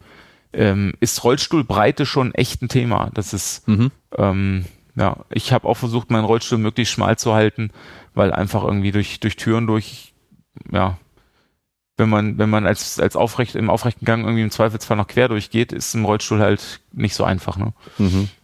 Ja, der war der, oder ist der, der Kraftraum, äh, Aufsicht, sag ich mal, beim Olympischützpunkt in Stuttgart. Und das heißt, wenn wir da, wir hatten da ah. mal umgestellt und äh, auch immer wieder, wenn, weil die Beinpresse, weißt du, wenn die ähm, Leichtathleten da so explosiv arbeiten, dann rutscht die halt auch so ein bisschen rum und so. Ja. Und äh, da musste ich immer wieder Geräte rumschieben, damit er halt überall auch durchpasst. Ja, weil sonst ja. Äh, kann er halt dann an bestimmte Sachen, äh, Orte nicht hinfahren, weil halt dann die Geräte im Weg stehen. Ähm, die Christina Vogel ist dir wahrscheinlich im mhm. Begriff, oder? Die hat ja, klar, auch ja. Ähm, einen Unfall gehabt und ähm, mhm. ist jetzt auch im Rollstuhl. Ähm, die hat sich ja jetzt, so wie es scheint, ähm, Bogenschießen rausgesucht, glaube ich, gell? Also was ich jetzt ähm, gesehen habe, so auf Instagram bei ihr so die letzte Zeit, dass sie jetzt halt Bogenschießen mal ausprobiert, weil die will wahrscheinlich ja. halt trotzdem wieder irgendwie Olympionike sein in einer ja. paralympischen Sportart. Ja, ganz witzig. Heute Morgen habe ich gerade gesehen, also möglicherweise, ob sie das jetzt äh, permanent machen wird, weiß ich nicht, mhm. aber ja. Äh, das, das Interessante ist, die Christina Vogel ist im, also ich war im BG, also Berufsgenossenschaftlichen Unfallklinik in, äh, in Hamburg. Sie ist in Berlin. Das ist quasi die, also es gibt derer, glaube ich, drei Kliniken in Deutschland, Berlin, Hamburg und München, meine ich und sie ist in der Berlin, im Berliner Pendant zu meiner Klinik in Hamburg und die Klinik an sich, an sich bietet das, bietet das an. Mhm. Du kannst in der Klinik Bogen schießen, du kannst, äh, ich weiß nicht, bowlen oder, oder kegeln, wenn du Bock hast. Du kannst aber auch so, so coole Sachen machen, das habe ich heute Morgen gesehen, wie Kanu fahren. Okay. Und äh, genau, ich glaube bei Instagram habe ich das heute Morgen gesehen, dass sie gerade im, im Kanu oder Kajak, ich weiß nicht. Also äh, auf alle Kajak, wenn es alleine dann drin ist, wahrscheinlich ja. Ja, Genau. genau, in so einem Kajak saß, noch im Bewegungsbad, aber später mhm. dann auch draußen. Ähm, der traue ich auch zu, dass sie, äh, dass sie wieder was macht. Also andersrum, ich glaube nicht, dass sie ohne den, den Wettbewerb auskommt. Mhm. Ähm, und äh, ich habe in, in Boberg in der Klinik gibt es auch, äh, die beschäftigen ja auch Rollstuhlfahrer, was auch total Sinn macht. Mhm. In der Regel als das eine, äh, die Anne ist eine er Ergotherapeutin und äh, Nationalspielerin in der Rollstuhl ähm, äh, äh. Ähm, und dann gibt es dann noch die äh, äh, Edina Müller, die ist Weltmeisterin im Kajakfahren. Und Okay. die sind, die sind alles vorher Sportler gewesen, äh, also hinterher auch, ja. Ja. Also aktive Sportler sind vorher auch schon so gut gewesen. Ja. Und das traue ich der Christina auch zu. Also Mhm. mich würde wundern, wenn da nicht wieder sowas kommt. Ja, genau. Und ich, glaube glaub auch erfolgreich, ja. Ja, weil man, da sucht man einfach was anderes, wo man dann das weiterführen kann, so, weil das ist ja meistens so ein Drang von innen und die, die haben halt dann vorher ihre Sportart gefunden, wo sie das dann irgendwie ausleben können. Und wenn Ja, es nicht mehr genau. geht, dann klar kann man wieder halt entweder einfach so ja, deprimiert sein und äh, ja, sich selbst bemitleiden oder man sucht sich ja was anderes, was dann halt geht. Und da Ja. scheint sie mir auch so sehr positiven Eindruck zu machen. Ich Absolut. Ich gut glaube, sie ist auch ein gutes Aushängeschild für ähm, äh, gerade so für Querschnittlähmung, dass halt jemand, der so prominent in Anführungsstrichen ist, ne, Mhm. ähm, da jetzt sich auch nicht nicht scheut, irgendwie da in die Öffentlichkeit zu stellen. Das ist gut. Also es tut, glaube ich, dem dem dem Querschnitt tut es gut, weil das gerade so ein bisschen Aufmerksamkeit erzeugt, ja. Ja, ja. Ich habe auch mal eine, eine Dokumentation gesehen, die ist auch schon ein bisschen älter. Da, also weil du halt gerade äh, Rollstuhl Basketball angesprochen hast Mhm. und das ist cool ist zum Anschauen. Ähm, ich weiß nicht mehr ganz genau, wie man das nennt, aber ich glaube, es war Rollstuhl Rugby. Ja. Ja, also da, die haben ja dann auch im Endeffekt in der Halle so ein Feld und dann nur hinten dann irgendwie eine Linie, wo sie drüber fahren müssen. Mhm, Und ähm, bei der Doku ging es eben darum, dass die halt einfach so übelst harte Kerle sind, ey. Und ähm, ja. da hat auch der eine mitgespielt, der recht oft dann auch mal bei Jackass dabei war oder jetzt auch bei Nitro Circus mit dabei ist, wo der dann halt Mhm. auch im Rollstuhl dann die riesen Rampe runterfährt und dann halt da rumspringt und so. Ähm, natürlich. Aaron Wheels, ne? Kann das ja, sein? genau, genau. Ja, Ja, also abgefahrener Typ, ja. der sagt sich wahrscheinlich so ein bisschen so, ja gut, was soll schon noch passieren, äh, wenn er jetzt Ja, stürzt? in, interessant ist, ja, der, also wenn es der Aaron ist, äh, den du meinst, der Mhm. ist, ähm, der ist von Geburt angelähmt. Der hat tatsächlich äh, keinen, den Querschnitt nicht erlangt durch einen Unfall, okay. sondern weil ich, ich, ich, ich verfolge das so mit so, einem- mit so einem, einem Lachen, einem weinenden Auge. Ich sehe, Mhm. ich, also ich äh, könnte schon mich totlachen, wenn er über irgendwelche irrsinnigen Rampen 40 Meter durch die Luft fliegt und sich auf der anderen Seite komplett in, in die Ecke scheppert, ähm, weil ich denke, also geil, aber ähm, auf der anderen Seite denke ich mir, würde ich nicht machen. Ich habe mir halt das Genick schon gebrochen, jetzt mehrfach, ne? Ähm, und ich hätte viel zu viel Schiss, dass wieder was passiert. Ähm, der hatte einfach keinen Respekt vor, aber der hat auch nie einen Unfall gehabt. Ne? Wobei letztens Mhm. hat er eine, so, ein, so ein Salto rückwärts gemacht und ist komplett auf den Rücken geknallt. Und da stand, ich glaube, es war auch wieder bei Instagram, ähm, stand dann drunter, also äh, heute hat er sich tatsächlich gefragt, was er dann eigentlich mit seinem Leben da anstellt und ob das alles so cool ist, was er treibt. Ja, ja. Ähm, aber andersrum aber- ist aber jetzt cool, halt bekannt, ja. ja. ja. nee, ein cooler Typ, ich mag den, er ist irgendwie, der lässt sich irgendwie auch nicht, ja, ich sitze im Rollstuhl, aber ehrlich gesagt ist mir auch scheißegal. ja, ja. Das ist cool, ja. Ich meine, gut, die anderen Typen, die sitzen nicht im Rollstuhl, die machen auch das gestörte Zeug und äh, die legt halt genauso hin und sind dann auch, haben auch ein Ja. gebrochenes Bein, keine Ahnung was. Die haben auch Ja, einen, genau. einen Knall irgendwo, weil das ist schon auch echt alles brutal, was die machen. Ja, Aber- absolut. Äh, Bei, bei Jackass 3 war das, glaube ich, da haben sie ihn ja dann auch ähm, mit, dieser, mit, dieser, mit diesem Raketenantrieb da Ja. äh, dann die, diese Bahn entlang geschossen, wo er dann über eine Rampe dann in den See geflogen ist. Ja. Äh, war schon heftig. Ja, es ist schon, ist schon teilweise fragwürdig, aber ähm, ja, der am Ende muss es jeder selbst wissen und nur weil er im Rollstuhl sitzt, äh, warum soll er so einen Scheiß nicht machen? Wie gesagt, wer Jackass, was die für alles für Mist gebaut haben, Mhm. ähm, äh, solange sie auf zwei Beinen unterwegs sind, ja, das fanden auch alle cool, ne? Ja. Und dann kommt einer im Rollstuhl, macht genau denselben Blödsinn und da soll es nicht mehr in Ordnung sein. Warum? Also ich finde schon okay. Ja, ist Soll- im Endeffekt ja soll- Inklusion, ja. Ja, genau. Das andere wäre eben keine Inklusion, das wäre genau das Ja, Gegenteil. das stimmt. Aber Ja, da, da hatte ich ja stimmt. jetzt mit dem äh, Matthias Meester und mit dem Nico Kappel, die zwei kleinwüchsigen Leichtathleten, auch schon äh, Podcasts gemacht, wo es eben auch darum ging, die halt auch immer gesagt haben, so hey, wir brauchen eigentlich kein großes Ding drum machen, wir sind einfach nur kleiner oder du bist jetzt zum Beispiel einfach nur im Rollstuhl, das ändert Ja, uns genau. überhaupt gar nichts, es gibt ein paar Sachen, die können wir halt weniger gut, andere Sachen können wir besser und Ja. ähm, da braucht man kein großes Ding drum machen und jetzt irgendwie so äh, was weiß ich, so Leute da speziell behandeln oder sowas, das ist eigentlich eher das Ja. Gegenteil von dem, was man machen sollte. Das war etwas, was ich in der Klinik gesagt habe. Das ist, also wenn die Leute so vorsichtig haben, ja, können wir den besuchen und so. Und dann habe ich mir gedacht, was ich nicht haben kann, ist, wenn hier einer mit äh, hier irgendwie betretenem Gesicht rankommt. Ich, mhm. ich sag das, ja, ich sitze jetzt im Rollstuhl, aber es ist noch drin, was draufsteht. Also ja. dann wäre es sicherlich schwieriger, aber ich war vorher Sven, ich bin nachher Sven, nur weil ich jetzt im Rollstuhl sitze, müsste jetzt nicht irgendwie äh, mich bescheuert behandeln oder irgendwie besonders betreten behandeln. Mhm. Ähm, ja, wenn ich Bock habe, irgendwie einen Kopf in den Sand zu stecken, dann kann ich das auch ohne, ohne betröppelte Gesichter. Das haben dann ein paar hatten auch echt ein Problem mit, aber am Ende ist es das einfach. Also steht, steht drin, was draufsteht und warum soll die anderen Leute irgendwie nur, weil sie kleinwüchsig sind, andere Menschen sein? Mhm. Oder anders, also ja, am, am besten fühlt es sich tatsächlich immer an, wenn man völlig normal behandelt wird. Ja. Ja, so sollte hatte, eigentlich sein. Hatte letztens, so wir waren letztens essen und ähm, da haben wir Fabio heißt er getroffen auf dem Weg dorthin ähm, und Fabio, der hat es einfach völlig ignoriert, dass ich im Rollstuhl sitze. Und dann denke ich, ja, genau. Warum soll es auch anders sein? Also, dass ich jetzt im Rollstuhl sitze, ist ja offensichtlich. Und, oh, geht's dir gut? Mhm. Ja, ja, oder vor allem das, dieses das, so bemitleiden, so, oh du Armer und oh, kommst du zurecht und was weiß ich was. Ich glaube, das ja. zieht einen ja nur mehr runter wahrscheinlich, als dass es dich irgendwie so, dir so das Gefühl gibt, nervt. oh, der kümmert sich jetzt um mich. Es ja. nervt überwiegend. Es mhm. ist völlig nervig. Ähm, ja, also wenn die Leute dem Ganzen mehr Beachtung schenken als ich selbst. Ja, genau. Also das ist, ja, ja. Das ist dann schon anstrengend. Ja. Die, die machen im Endeffekt so, als würden sie jetzt gerade im Rollstuhl sitzen, so ungefähr. Ja, genau. ja, ja, irgendwie, ja. Okay, so zum Abschluss gebe ich dem Gast immer nochmal das Wort.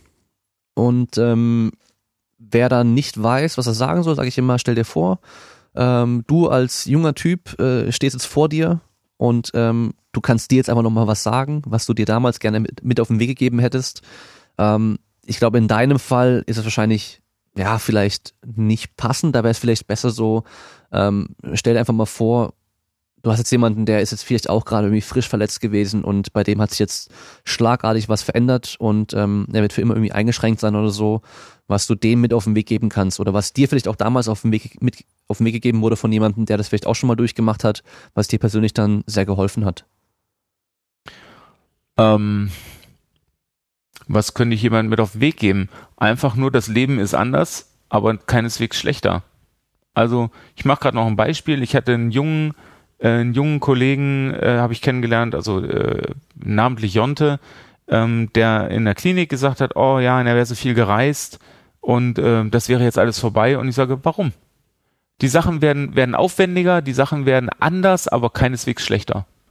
Also nur weil ich im Rollstuhl sitze, muss das Leben nicht schlechter sein. Das ist es. Ja. Also einfach, einfach weiterleben. Mhm. Nur weil man im Rollstuhl sitzt, muss man, muss man sich nicht selber einschränken. Naja, ja, warum auch? Ja.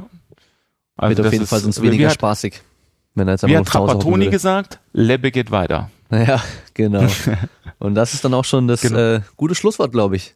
Ja? Ja. Das Lebbe geht weiter. Lebbe geht weiter.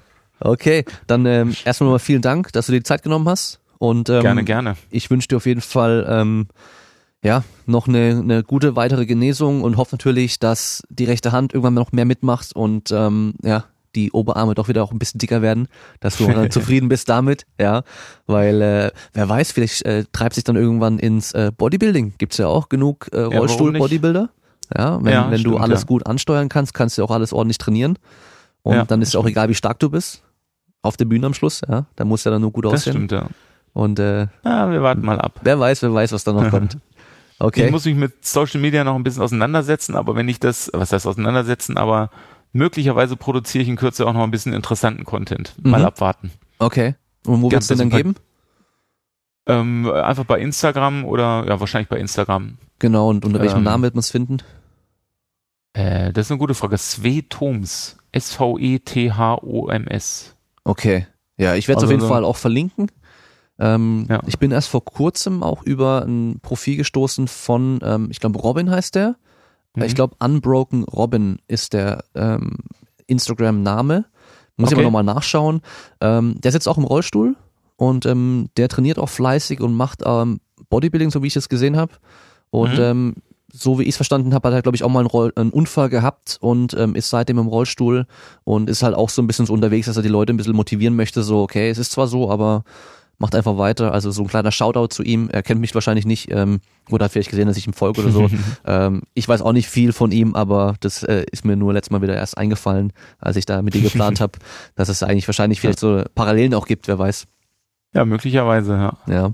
Okay, also. dann ähm, sind wir am Ende für heute. Ähm, auf jeden Fall, äh, weißt du vielleicht noch nicht, ich wurde für den Podcastpreis 2019 nominiert. Alle, die zuhören, nochmal äh, kurze Erinnerung, ihr könnt alle nochmal ein bisschen abstimmen. Ja, damit man das Ding auch gewinnen, wäre ja nicht schlecht. damit ich dann noch weiterhin hier Folgen auch aufnehme und so. Äh, ist immer Motivation, ja. wenn da ein bisschen was ähm, passiert in der Richtung. Und ähm, meine Stimme hast du. Ja, sehr geil. Ähm, ja, wenn euch die Folge gefallen hat, ähm, einfach Feedback geben. Ich kann auch alles an den Sven weiterleiten oder ähm, bei Instagram könnt ihr euch auch direkt bei ihm melden. Wenn das anhört, gerne wieder einen Screenshot machen davon und in eurer Story teilen und äh, uns markieren. Machen ja auch alle fleißig bisher, ist immer cool zu sehen. Und ähm, ja, wir hören uns beim nächsten Mal. Dann ciao. ciao.